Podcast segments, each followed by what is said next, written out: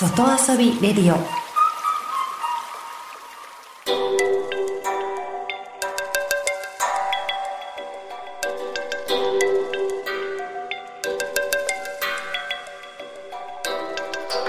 サウナをこよなく愛する私豊沢ひとみが素晴らしきサウナの世界をご紹介するコーナーラブサウナ。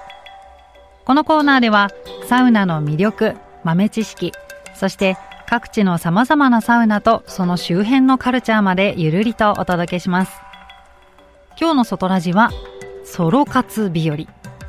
大勢で楽しむアウトドアサウナもいいんですがたまには一人でじっくりソロサウナもまたいいんですよね。ということで、ラブサウナのコーナーでは、一人でもサ活が楽しくなるおすすめのサウナグッズをご紹介します。まず最初に紹介したいのは、携帯するロウリュというアイテムです。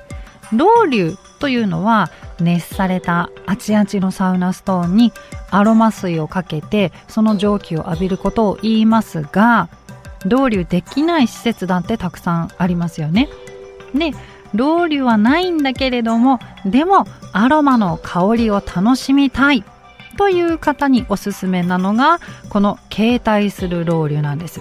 どんなものかというと小さい指1本分ぐらいの本当に小さくて細い瓶なんですけれどもその瓶に入ったロールオンタイプのアロマオイルなんですねで香りが整える思いやる支えるの3種類なんですでこれは水に濡らして絞ったタオルにコロコロとそのアロマをなじませますでアロマをつけた面が内側になるようにタオルを折りたたんででサウナの中とか休憩中とか好きなタイミングで顔の近くにタオルを持ってきて香りを楽しむというアイテムなんですね。で、これ時間が経つと少しずつ香りがね変わっていくので、そのあたりもアロマを楽しめると思います。まあ、ただし、アロマオイルなので直接肌につかないように気をつけるのと、あとサウナ室の中で使うときは周りの方に配慮してアロマの量を調整してみてください。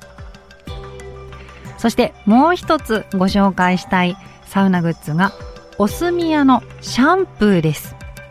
オスミヤは素材も、えー、製造もデザインもすべてオールフィンランドメイドのフレグランスブランドなんです。フィンランドの自然の恵みからインスピレーションを得た香りのエッセンスをベースに様々なアイテムが作られています私が特にお気に入りなのが白樺の香りのシャンプーなんです北海道の人はね、白樺すごい身近だと思いますけど、本当に本物の白樺のようなフレッシュな葉の香りが特徴なんですよ。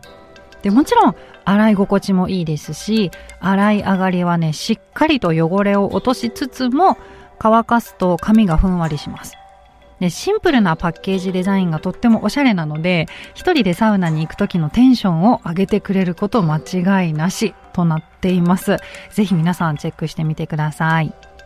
それから、一人でもぜひ参加してほしい私が出演するサウナイベント、いくつかあるのでご紹介します。10月16日月曜日はニコーリフレのレディースデーです。男性専用施設ですからね、普段なかなか行けないので、ぜひ皆さんご参加ください。そして10月22日日曜日は私が主催する託児デーといって手稲温泉ほのかで行います。保育スタッフがお子様をお預かりしているのでその間ゆっくり入ってきてねという企画です。普段一人でゆっくりサウナに入れないという方、えぜひこの日はチャンスですのでね、ぜひ参加してみてください。